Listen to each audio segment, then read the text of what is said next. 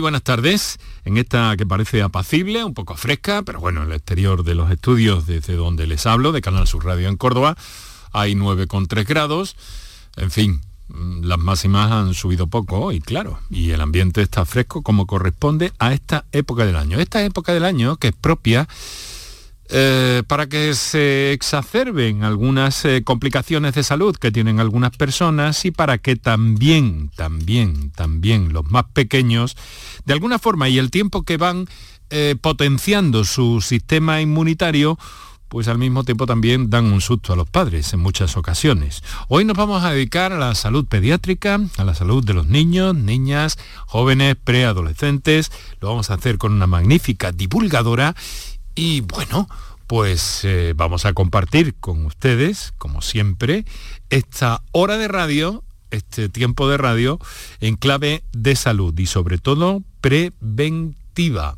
Ahí estamos, muy buenas tardes y muchas gracias por estar a ese lado del aparato de radio.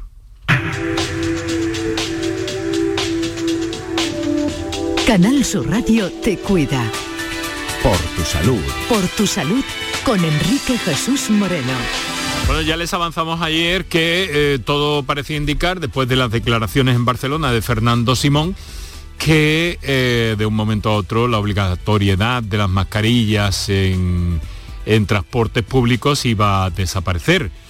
Eh, hoy se ha confirmado, unas horas después ha llegado esa confirmación y, y, se sale al paso también desde algunas instituciones o sociedades científicas como la Española de Epidemiología, que eh, señala que dada la situación actual mantener la obligatoriedad de las mascarillas en el transporte no tiene sentido, dicen, pero insiste en que las personas vulnerables o con síntomas de cualquier infección respiratoria deberían usarla, deberían por tanto ponérsela.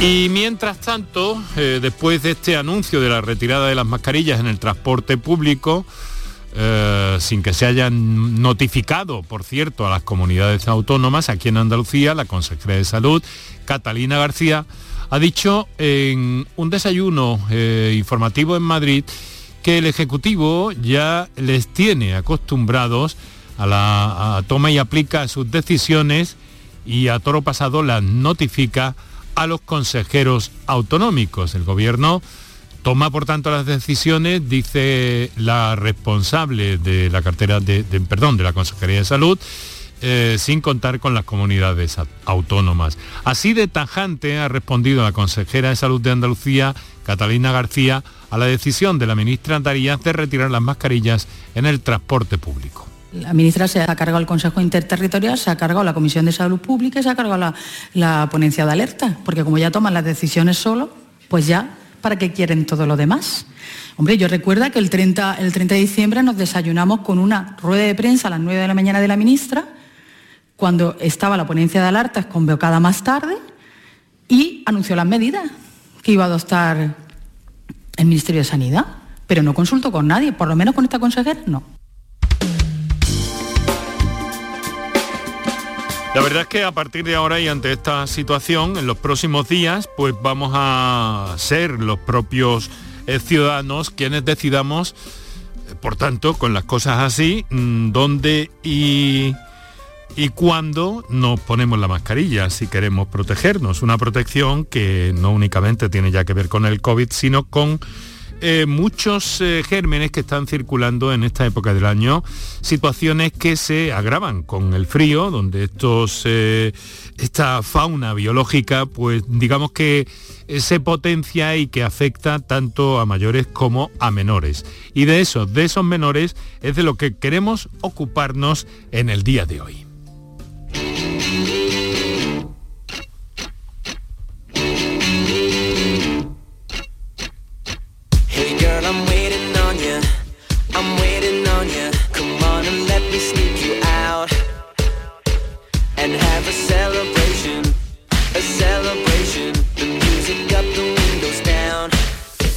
No es difícil en los tiempos que corren encontrar un ranking de las enfermedades más eh, o de los problemas de salud, eh, mejor dicho, eh, más notables que se producen entre la población infantil, en la edad pediátrica.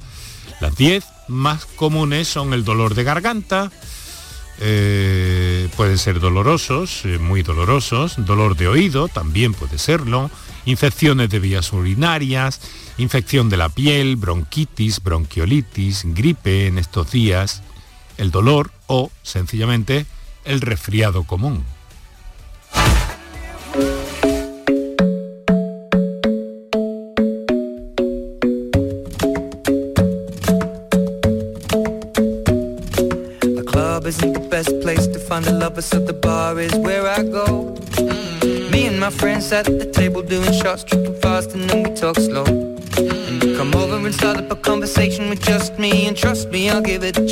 Sobre cualquiera de estas situaciones o cualquiera particular que estén viviendo ustedes en este momento, pues van a poder eh, lanzar su pregunta, su cuestión o enviarnos su experiencia porque hemos invitado a una divulgadora de, en pediatría y una profesional de esta especialidad muy, muy interesante con quien vamos a compartir este, este programa.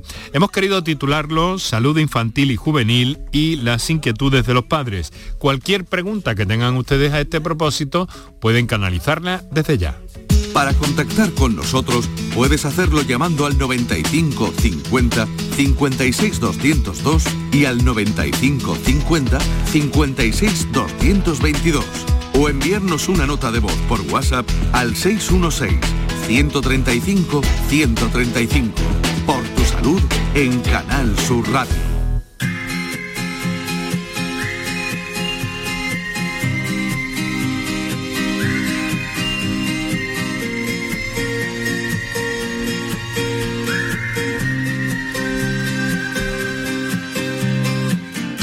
Si una orquesta tuviese que hablar de los dos, sería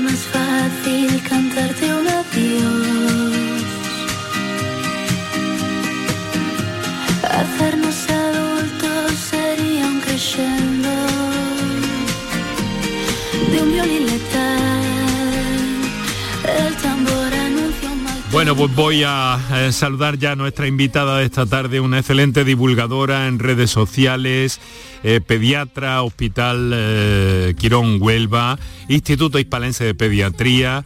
Doctora María José Gil, pediatra, muy buenas tardes.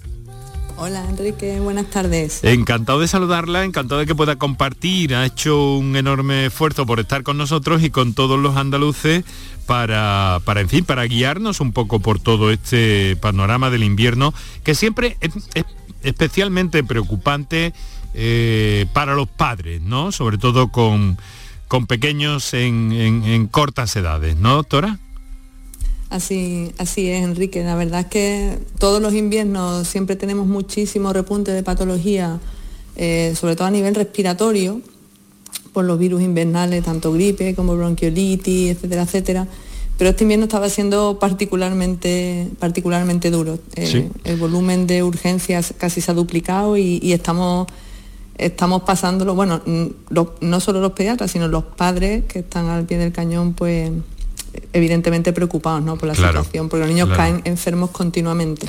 Es que es uno de los puntos más, más sensibles, ¿no? Cuando un bebé o un niño eh, pequeñito se queja, está incómodo, está mal, tiene dolor, pues claro, enseguida como que se, como que se encienden todas las alarmas. Sin embargo, doctora, fíjese que, eh, mm, bueno, ¿cómo, ¿cómo percibe usted desde sus consultas la situación respecto a eh, la invitación que la Administración hizo en esta campaña a vacunar a los niños más pequeños? Parece que no se han obtenido los resultados que se buscaban. De la vacunación de gripe te refieres. ¿no? De- en cuanto a la gripe, efectivamente, sí. Exacto. Sí, pues la verdad es que nosotros estábamos muy esperanzados, pero eh, en que la gente pues respondiera a esa llamada y hubiese una vacunación masiva de los niños más pequeños, que son los principales transmisores de esta infección. Pero verdaderamente la gente tenía muchas dudas. Yo hice varios vídeos, eh, bueno, pues animando a las familias que vacunaran, que esa vacuna está ya más que probada. Nosotros llevamos vacunando niños en, en el grupo IHP desde hace muchísimos años y es una vacuna segura, eficaz y bueno, la gente se lo piensa, se la no, no ha habido una respuesta y bueno, pues estamos viendo muchísima gripe. Esa es la, la conclusión al final. Gripe que además se cogen los niños, pero que luego suelen transmitir al entorno en muchas ocasiones, ¿no? Esto es lo que todos los especialistas nos han comentado, ¿verdad, doctora? Correcto. Eh, a los abuelos, a los mm. vulnerables que tienen alrededor y bueno, pues la gripe que todo el mundo piensa que es un resfriado, pues son 5 o 7 días de fiebre muy alta y que se puede complicar con procesos más graves como neumonía y, y bueno, pues a pesar de que hemos dado muchísima divulgación en ese sentido, de que la gente se animara a vacunar, pues hay miedo porque después del COVID y la vacuna COVID ha quedado ahí una nube de las vacunas que la gente está intentando todavía superar, pero ah, una vacuna que ya está infinitamente probada. Es un factor que debe influir, ¿no? Porque, claro, de alguna forma hemos estado saturados con, con vacunas, todavía se siguen haciendo llamamientos para la tercera, cuarta dosis eh, de la vacuna de la COVID para, para adultos y estamos en una atmósfera muy, muy vacunal pero que sin embargo en el tema de la gripe es un poco, en fin, yo, ¿usted qué piensa? ¿Piensa que el año, que el año próximo pueden estar las cosas mejor en ese sentido? Yo pienso que después de este invierno tan duro que estamos pasando, el que no se haya enterado ya se habrá enterado, porque el que no se haya vacunado lo habrá cogido. Y pienso que para el año que viene, eh, porque mucha gente ni siquiera sabía que en su centro de salud le ponían la vacuna de la gripe gratis mm. a, a los niños financiadas y vienen a urgencia y le pregunta, ¿la vacuna usted de gripe? Mm, no, eh, que la vacuna es, eh, está en el calendario oficial. Ah, pues no lo sabía. O sea que ha habido una falta también de información, pero pues. bueno.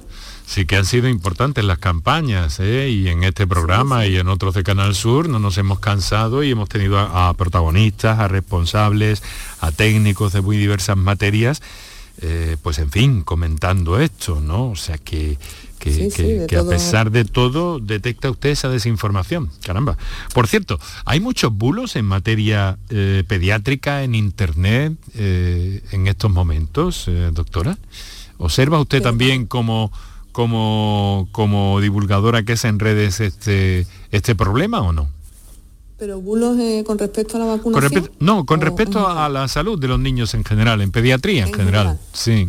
Bueno, em, eso es difícil de, cuantificar porque según a quien sigas en redes sociales vas a obtener una información con base científica mm. o vas a obtener una información sin base ninguna. Entonces, tanto como bulos o desinformación eh, sí que anda circulando, pero son fuentes no científicas que, y personas que no, están cualificadas para opinar sobre algo, pero como ahora eh, todo el mundo tiene el micrófono abierto en redes sociales, pues cualquiera habla y cualquiera da su opinión y bueno, pues esa persona, eh, cuanto más baile, pues probablemente más seguidores tengan. entonces, sí, sí hay personas que, que divulgan de forma inadecuada hmm. mensajes de salud que luego pueden mm, venir mal al resto de la población. Pero bueno, yo creo que eso es, incontrolable hoy día.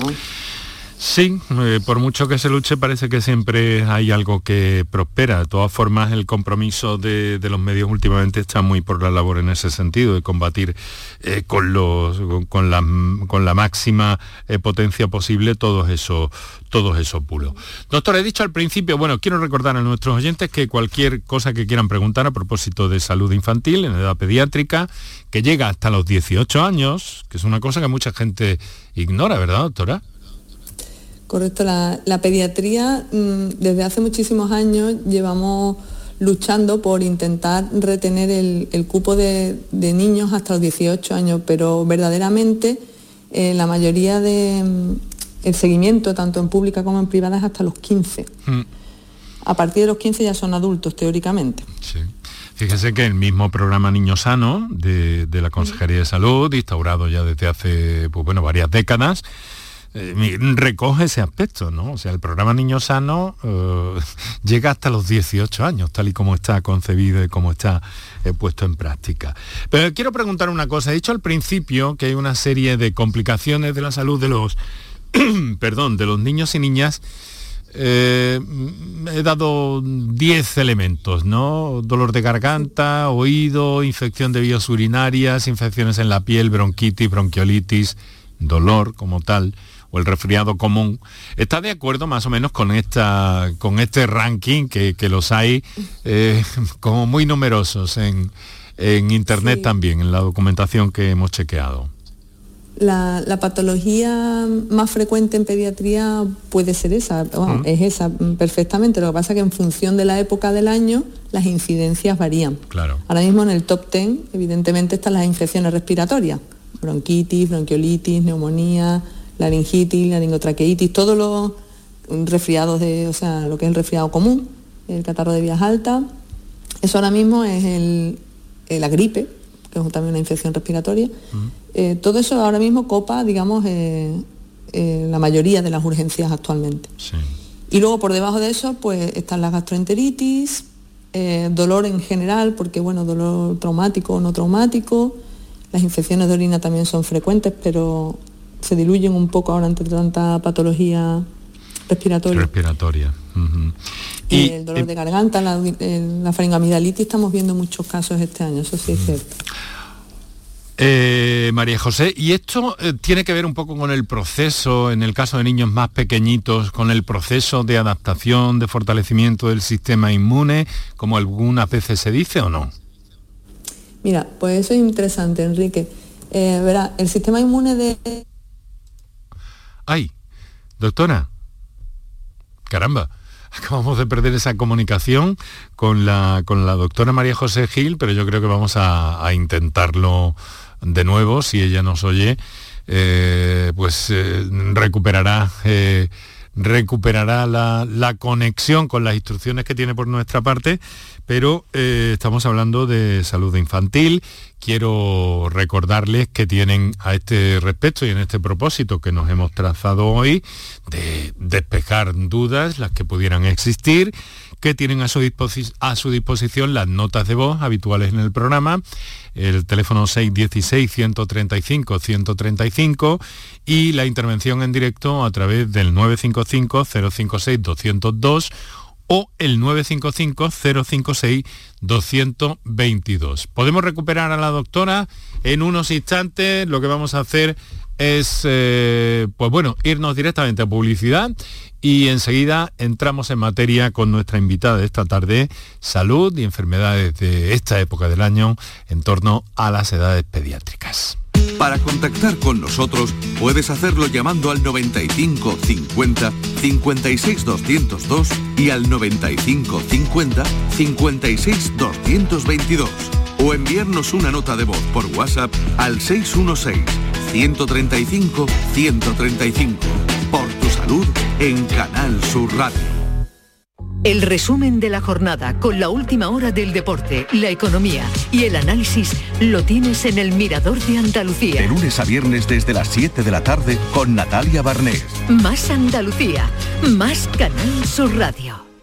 ¿Buscas alojamiento para estudiantes para el segundo semestre? Nido está cerca de las principales universidades. Habitaciones y estudios con baño, un gimnasio, cine, salas de juego, servicio de catering, eventos, un equipo de residencia amigable, programa de bienestar, seguridad 24 horas, wifi rápido y mucho más. A partir de 550 euros al mes, todas las facturas incluidas. Consulta ahora en nidoliving.com. Si quieres disfrutar de la radio de noche, en un ambiente de club con mucha música, sorpresas, invitados, actuaciones, entrevistas personales, lo tenemos todo. En la noche de Canal Sur Radio con Rafa Cremades. Un escenario repleto de gente interesante. Pasa, elige una mesa, siéntate, escucha, imagina. La noche de Canal Sur Radio con Rafa Cremades. De lunes a jueves a partir de la medianoche. Más Andalucía. Más Canal Sur Radio. Enrique Jesús Moreno, por tu salud, en Canal Sur Radio. Para contactar con nosotros puedes hacerlo llamando al 95 50 56 202 y al 95 50 56 222 o enviarnos una nota de voz por WhatsApp al 616 135 135 por tu salud en Canal Sur Radio.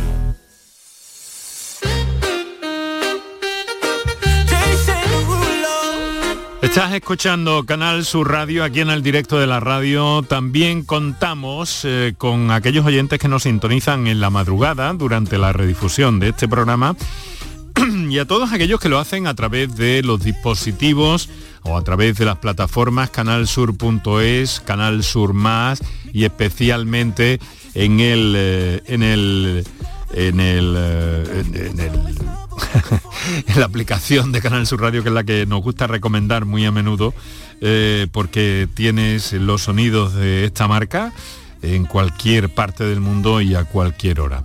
Bueno, hemos, eh, hemos encontrado por fin la vía para retomar la conversación con nuestra invitada de esta tarde en materia de salud infanto-juvenil, eh, la doctora María José Gil, pediatra, eh, Grupo IHP, Instituto Hispalense de Pediatría, Quirón Huelva y divulgadora en redes sociales. Por cierto, doctora, mm, ¿dónde hace o dónde tiene su, su ubicación en este empeño que se ha propuesto divulgativo? Pues lo que es el... Eh, yo empecé en Facebook hace pues ya 13 años, sí.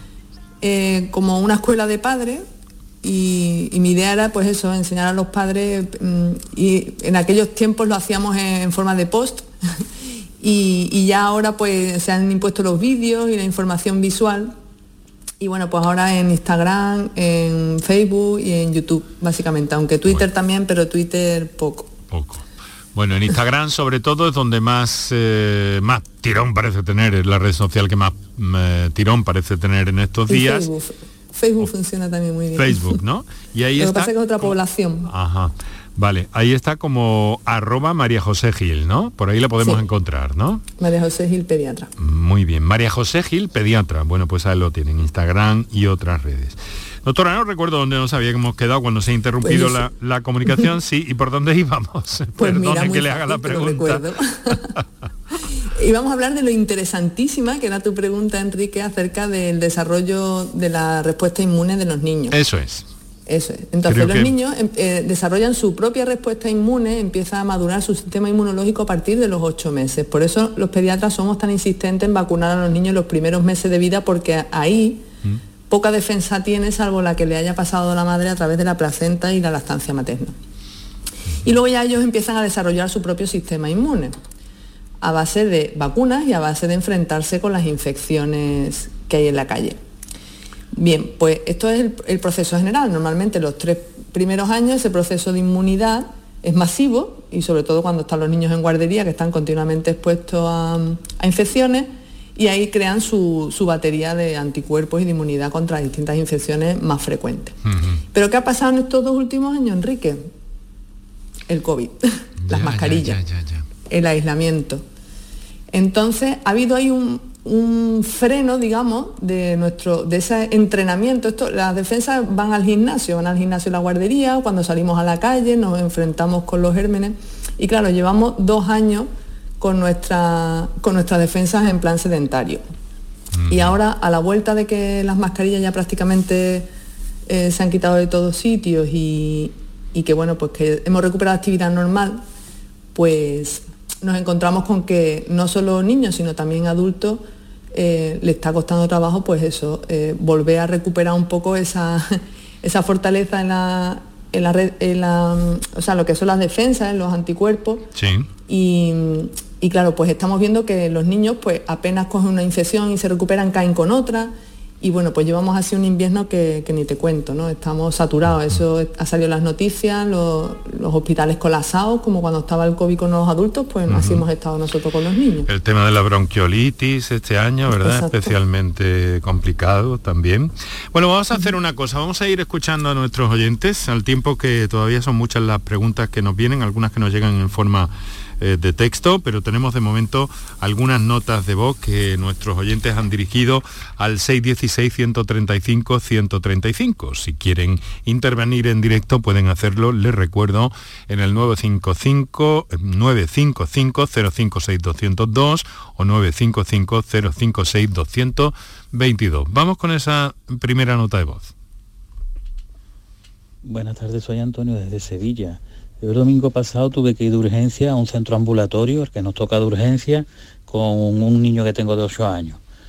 Y yo puedo saber, o eso no, nos incumbe a nosotros, si quien lo está viendo es pediatra en verdad o no, porque es que le dijo que era una otitis na, que era na, como que habíamos ido para y al día, el mismo día por la tarde, empezó con mucho dolor, ya después empezó con la fiebre y no le habían mandado nada.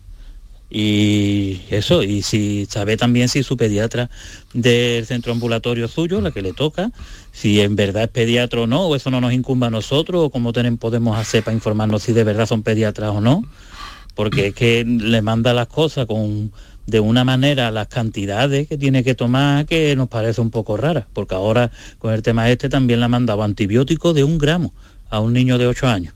Y hasta el de la farmacia se extrañó, pero bueno, eh, eso era la duda. Muchas gracias y felicidades por el programa. Bueno, yo no sé, muchas gracias a este oyente por su amabilidad y su confianza en este programa.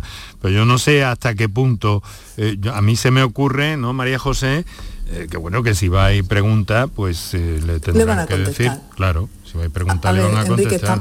Estamos en un, en un punto donde la falta de médico es abrumadora. Mm pero no solo de pediatras, de médicos en general, pero bueno, de pediatras también, ¿vale? Entonces no todos los centros de salud, no todos los centros de urgencia están cubiertos por pediatras, algunos están cubiertos por médicos de familia con eh, amplia experiencia en pediatría, ¿vale?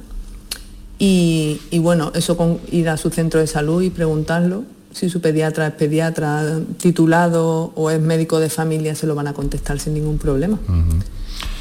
Bueno, pues eh, de momento tranquilizar a este señor y que, en fin, que, le dé una vuelta al asunto, que vaya y que pregunte si quiere resolver esa duda. Esa duda ¿no? Eh, doctora, habló hace unos minutos de, las urgencias, ¿no? De cuando se disparan eh, las alarmas, las alertas, y muchas veces se dice que, se abusa de, la, de las urgencias, de acudir a urgencias. Hábleme un poco de esto. Uy, tema espinoso. El tema es espinoso, lo sé. Sí, porque la urgencia, aunque es una percepción de peligro para la vida de, por el paciente, eh, últimamente lo que se ha descrito es como eh, la percepción de lo que el paciente cree que es una urgencia. Bien, esto es un poco mm, campo de nadie. Al final el paciente decide si va o no va. Y al final viene, claro. ¿Qué ocurre? Bueno, pues nosotros estamos ahí eh, para atender al que llega por la puerta. No podemos echar a nadie para atrás, evidentemente, sea una, patología banal o, bien sea un, eh, un cuadro grave. Evidentemente nosotros tenemos un sistema de triaje en todas las urgencias donde decidimos quién va a pasar primero y el que viene con un cuadro banal pues tendrá que esperar lo que espere. No, es por orden de llegada, el, niño que está grave pues pasa primero, lógicamente. Entonces, bueno, pues ese mal uso que se ha hecho habitualmente eh, te puedo dar ejemplos múltiples, ¿no? Como por ejemplo, hemos venido a ver a mi tía que ha tenido un niño y ya que está aquí, como tosió ayer una vez, pues nos vamos a pasar por, por urgencia para que lo oculten. o he venido con un hermano que está con fiebre, pero ya que está... Esto pasa. Que sí pasa. Ah, sí. que, que, como hemos venido al hospital a otra cosa, pues ya me he pasado porque tiene aquí un granito que lo lleva hace tres meses o así, ¿no? Infinidad de, cosas. O vengo con el hermano con fiebre, pero este le ha salido una manchita para que usted también se la vea. Y son dos urgencias en vez de una. Eso es infinidad. Ese es el mal uso, digamos. Luego al final, eh, el criterio de alarma que el padre, que los, o la ansiedad que los padres pueden tener con respecto a la enfermedad de su hijo mm, es discutible porque, bueno, yo como profesional y con experiencia puedo tranquilizarlos porque veo que no es nada grave, pero bueno, ellos se pueden alarmar en casa, pero hay ciertas cosas que todo el mundo sabe que no son cosas de urgencia y aún así la gente acude, ¿por qué? Porque volvemos al problema de la pregunta anterior. No hay médicos. Van a pedir em, cita con su pediatra de cabecera y a lo mejor pues le da cita para dentro de dos, tres semanas. Y bueno, ya que en urgencia me atienden cuando yo quiero, pues es más fácil. Entonces eso es un mal uso al final. Y colapsan las urgencias y este año pues la verdad es que lo hemos pasado mal porque ha habido mucha patología grave y bueno, pues se agradece pues eso, que, la, que las cosas banales pues esos días no vengan, pero bueno, vienen también. Eh, doctora, su, su, trabajo en este momento es además en las urgencias del grupo IHP en Sevilla, ¿no? Yo trabajo en el, en el grupo IHP en Sevilla, en, el centro que tenemos ubicado en, en Tomares, y ahí es donde tengo mi, consulta. Y luego también trabajo eh, como urgencias. Sí. Eh, trabajo en el Hospital eh, Quirón Salud de Huelva. Eso es. Donde hago urgencias y también tengo una consulta privada. O sea que tiene una, una más que amplia experiencia en todo esto. Vamos a recordar a nuestros oyentes los teléfonos para, para canalizar sus inquietudes. Para contactar con nosotros puedes hacerlo llamando al 95 50 56 202 y al 95 50 56 222 o enviarnos una nota de voz por WhatsApp al 616 135 135. Por tu salud en Canal Sur Radio.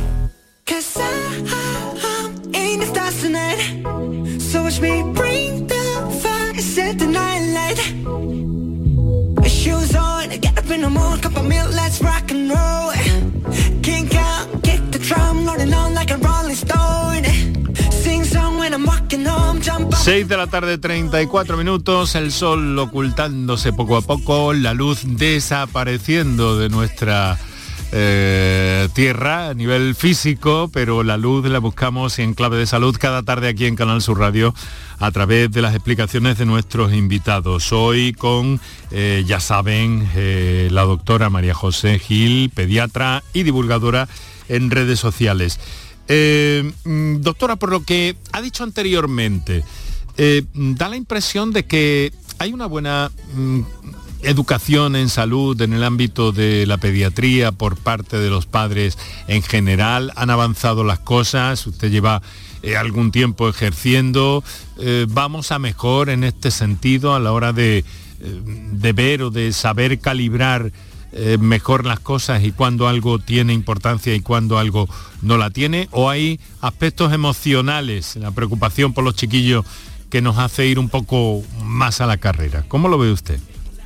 Bueno, pues eso es complicado de contestar, pero lo voy a intentar, Enrique. A ver, eh, bien es verdad que estamos en una generación donde el acceso a la información es inmediato, a través de Internet, todo el mundo tiene un móvil con conexión a Internet y todo el mundo busca en el doctor Google y todo el mundo se informa rápido de todo y todo el mundo tiene información y ya llegan a urgencias con un prediagnóstico mm. o vienen a consulta ya con, con, una idea, ¿no? Un poco de lo que puede ya no, la gente no va ciega al médico a lo que le diga, eh, sino que es una, generación mejor informada.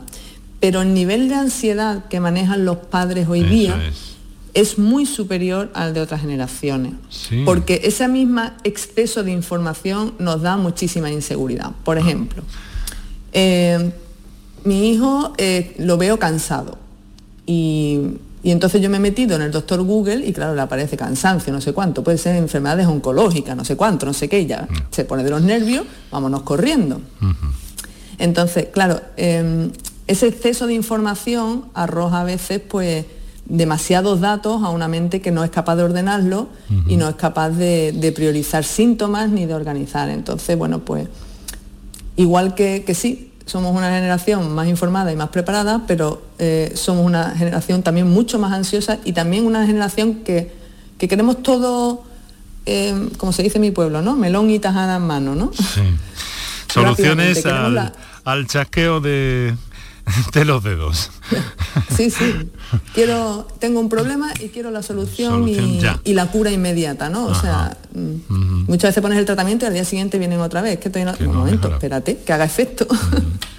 Es muy importante además eso en los tratamientos. Escuchaba el otro día, eh, pues bueno, un profesional remarcando esto, ¿no? Que, muchas personas dicen, bueno, em, me han recetado, le han recetado al nene o a la nena eh, tal o cual cosa y ya se lo voy dando.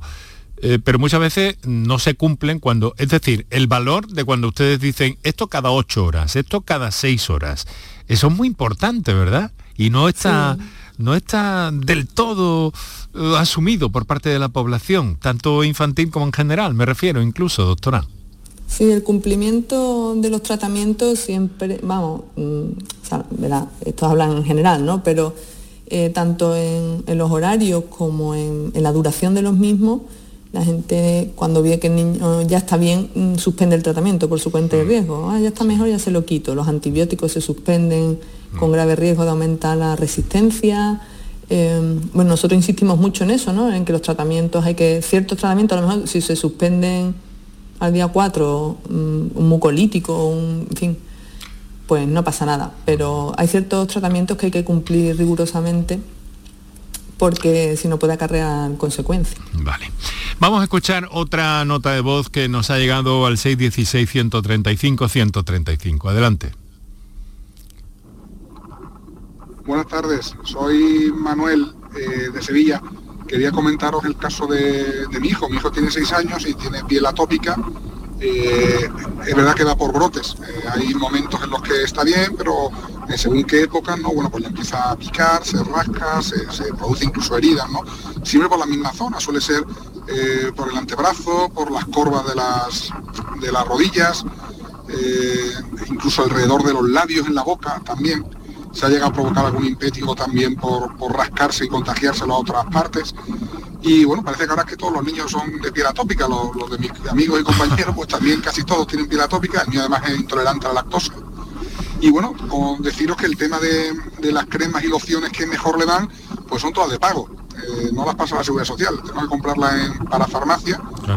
Y bueno, no sé si hay algún consejo, incluso hay pediatras que, nos han recomendado baños eh, con agua y, una gotita de lejía que me parece una barbaridad, pero es verdad que mejora muchísimo. Entonces, bueno, no sé si eso tiene alguna lógica o, Así que nada, muchísimas gracias por el programa. Bueno, muchas gracias a usted por su comunicación y su confianza. Bueno, bueno, gotas de lejía.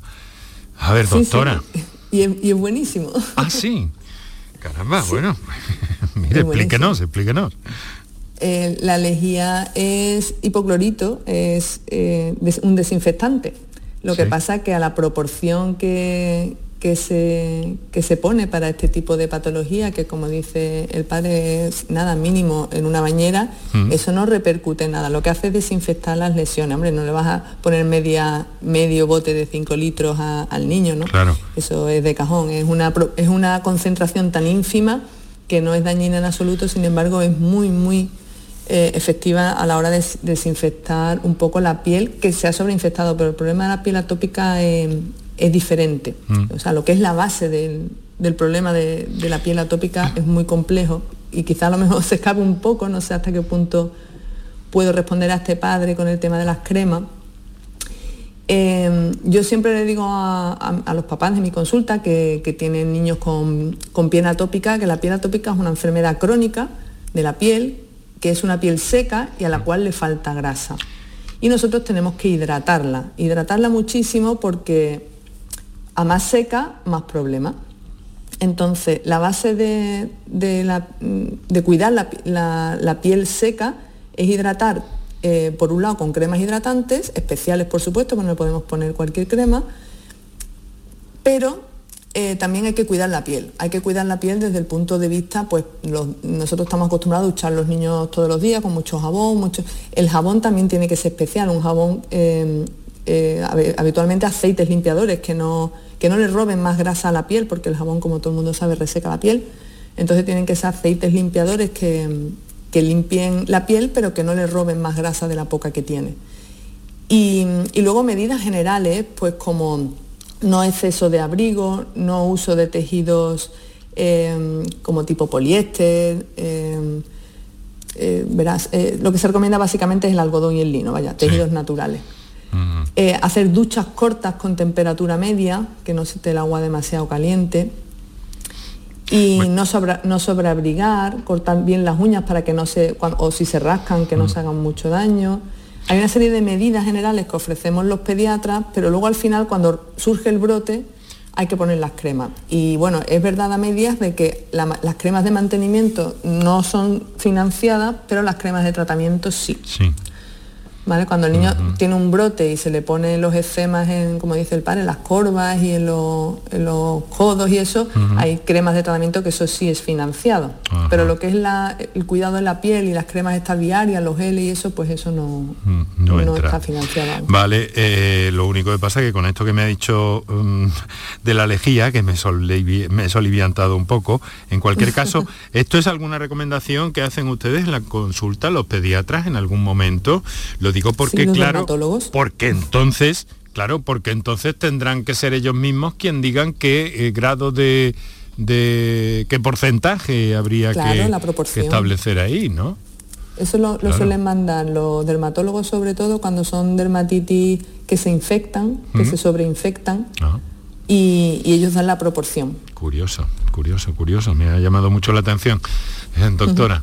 Bueno, vamos a ver, tengo aquí un, comentario eh, escrito Eh, buenas tardes, mi hija tiene broncoestaquieas. Bronco estaquieas, eso es lo que nos pone. A ver si me estoy saltando algo. Broncoestaquieas. Eso no existe. Broncoestaquias. Bronquiectasias. Bronquistasias, ahí a lo mejor acertamos. Desde los cuatro años. Eh, tuvo varios episodios de bronquiolitis desde los seis meses hasta los cuatro. Nos tiramos año y medio intentando que nos derivaran al neumólogo. ¿Por qué a veces les cuesta tanto derivar al especialista? Caramba. esa es la pregunta. Esa es la pregunta. Esa es la pregunta. Vale. Pues eso depende del ámbito, Enrique. Claro, claro.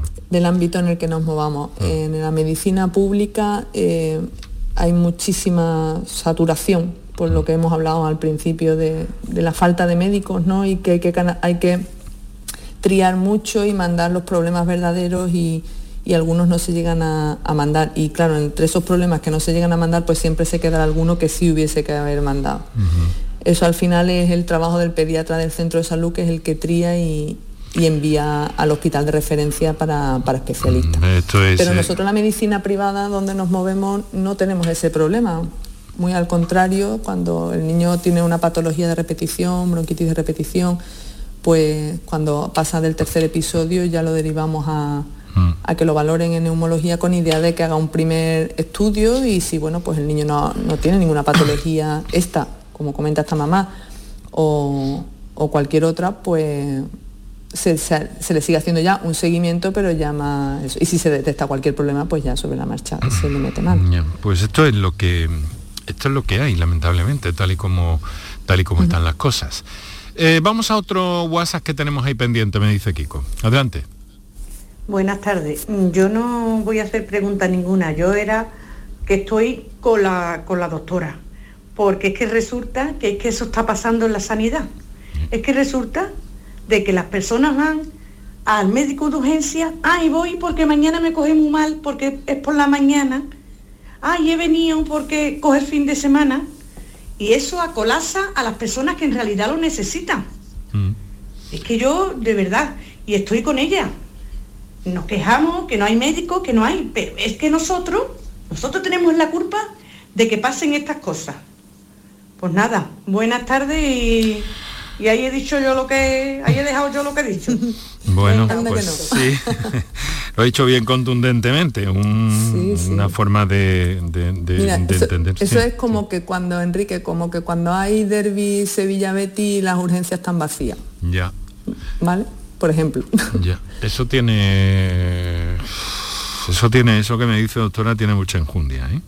Sí, sí, sí. sí, Eso es y es una realidad de nuestro tiempo, ¿no? O sea que vamos hacia que, el compromiso tiene que ser de todas las partes, de las administraciones, de la sanidad tanto público como privada, eh, pero bueno, un poco también de, las personas y la, y la educación que, cívica que podamos tener para calibrar estas cosas, ¿no?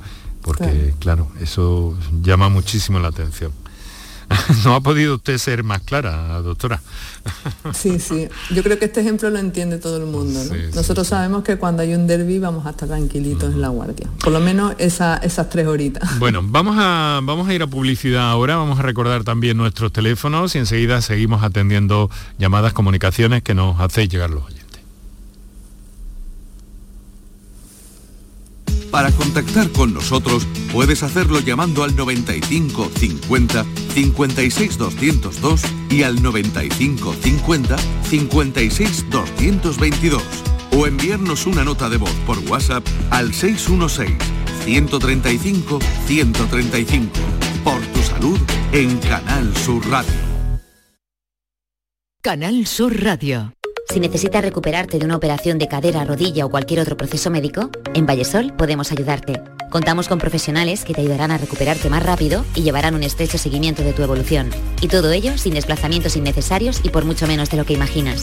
Infórmate en el 924 24 25 o en vallesol.es. Vallesol, la residencia que te mereces. Pero Pepe, Carmen, qué guapísimos estáis. Tenéis la piel perfecta. Sí, hemos ido a Clínica Doctor Ortiz y nos ha aconsejado lo mejor para los dos. Nos han transmitido seguridad y confianza. Son muy completos. Tratamientos de arrugas, rellenos faciales, láser, cirugía plástica, injertos capilares, ginecología. Pide tu cita gratuita en Clínica Doctor Ortiz y siéntete segura en tu clínica estética de confianza. Pacientes reales, belleza natural. Bienvenidos a Sacaba. Mil metros de electrodomésticos con primeras marcas. Grupos Whirlpool, Bosch y Electrolux. Gran oferta. Microondas Whirlpool de 20 litros con grill antes 129 euros. Llévatelo ahora por solo 79 euros. Y de 25 litros y 900 vatios con grill antes 179 euros. Llévatelo ahora por solo 99 euros. Y solo hasta fin de existencia. Solo tú y Sacaba. HLA Santa Isabel pone a tu disposición la unidad de traumatología y ortopedia especializada en pediatría, columna, hombros y codo, muñeca y mano, rodilla, tobillo y pie. Con guardias localizadas las 24 horas y los últimos tratamientos en prótesis. Consúltanos en el 954-570-004 o en Luis Montoto 100. HLA Santa Isabel. Contigo cuando más nos necesitas.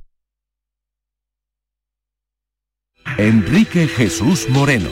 Por tu salud en Canal Sur Radio.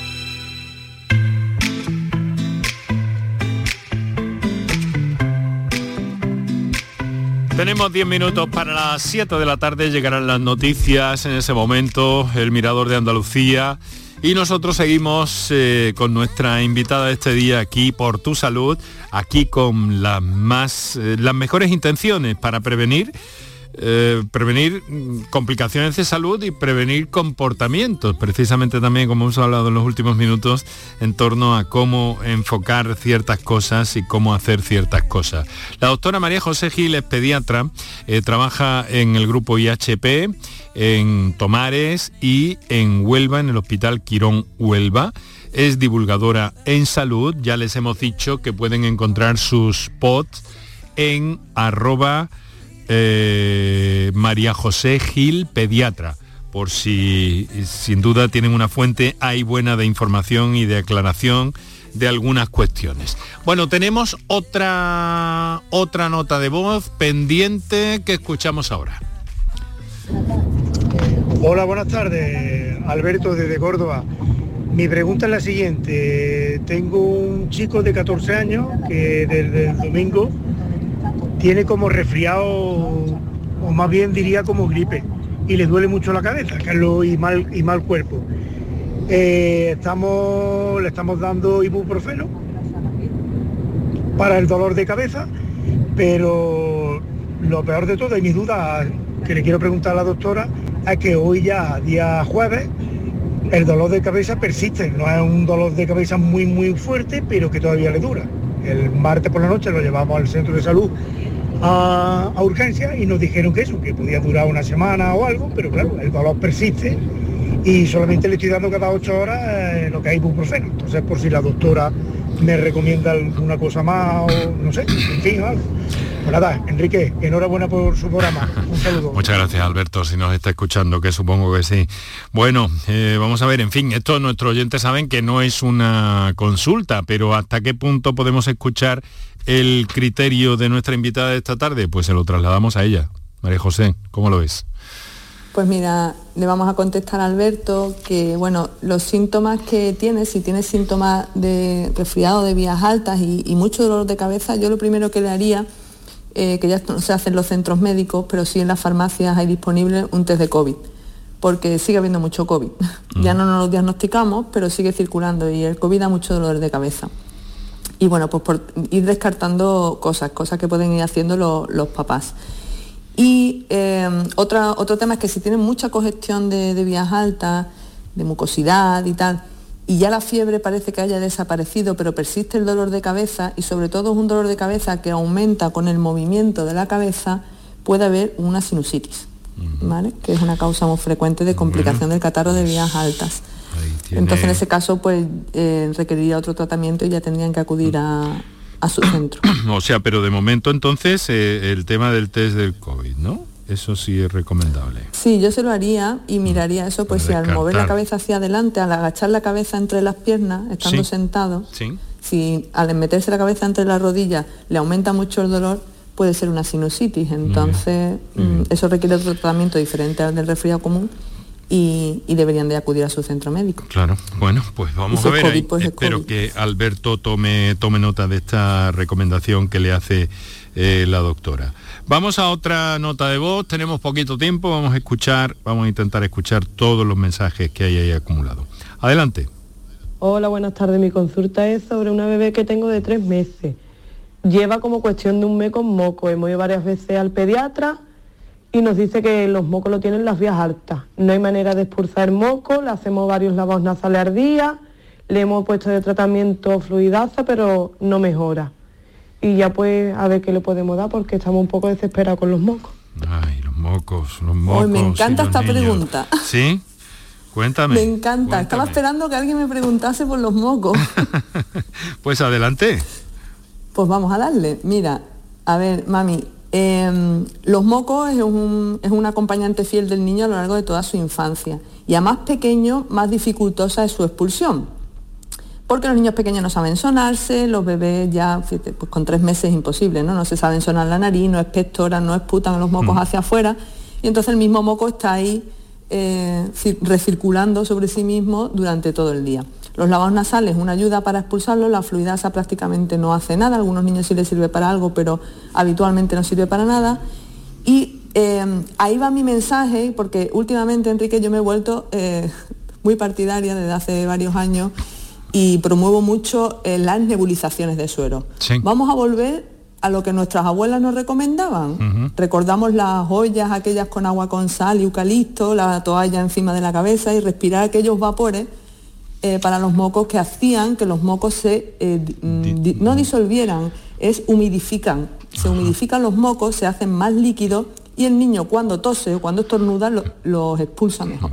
Estaban durante un tiempo, no sé si persisten, están es- este, este aparatito que es una bomba.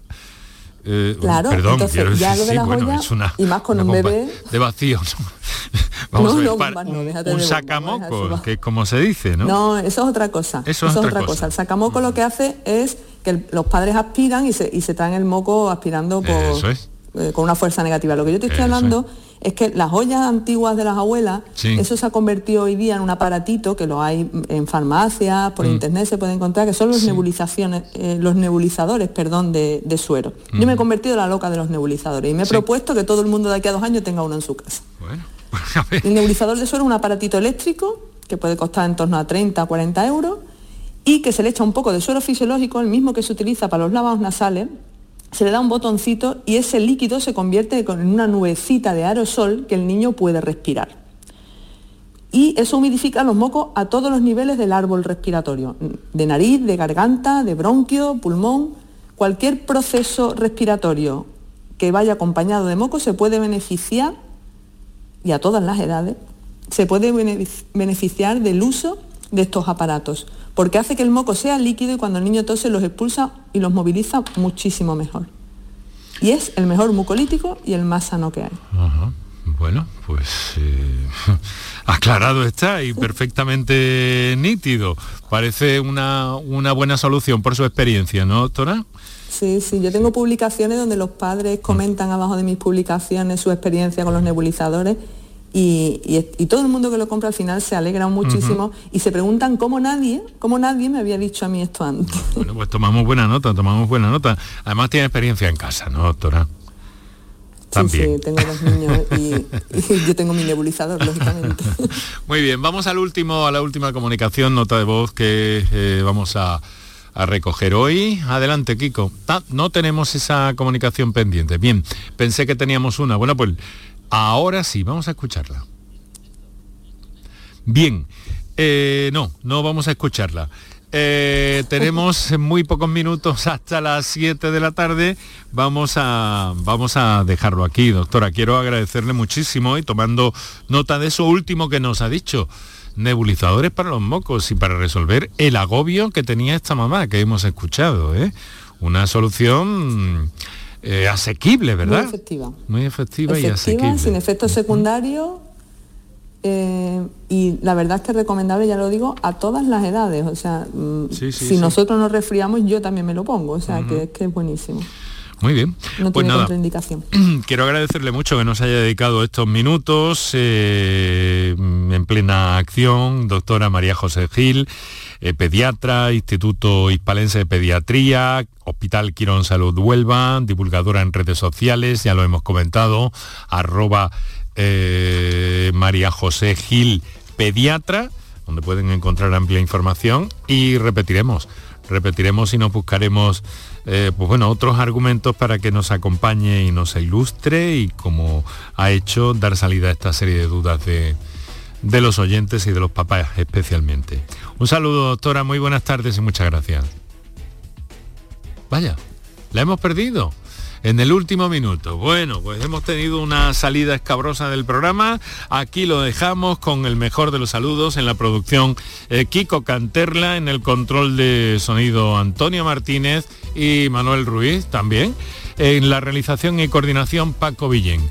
El saludo eh, a esta hora de la tarde, como siempre encantado, de Enrique Jesús Moreno. Volvemos mañana, 6 de la tarde, en la versión más científica de este programa, aproximándonos a los titulares de la prensa científica y a la innovación en Andalucía.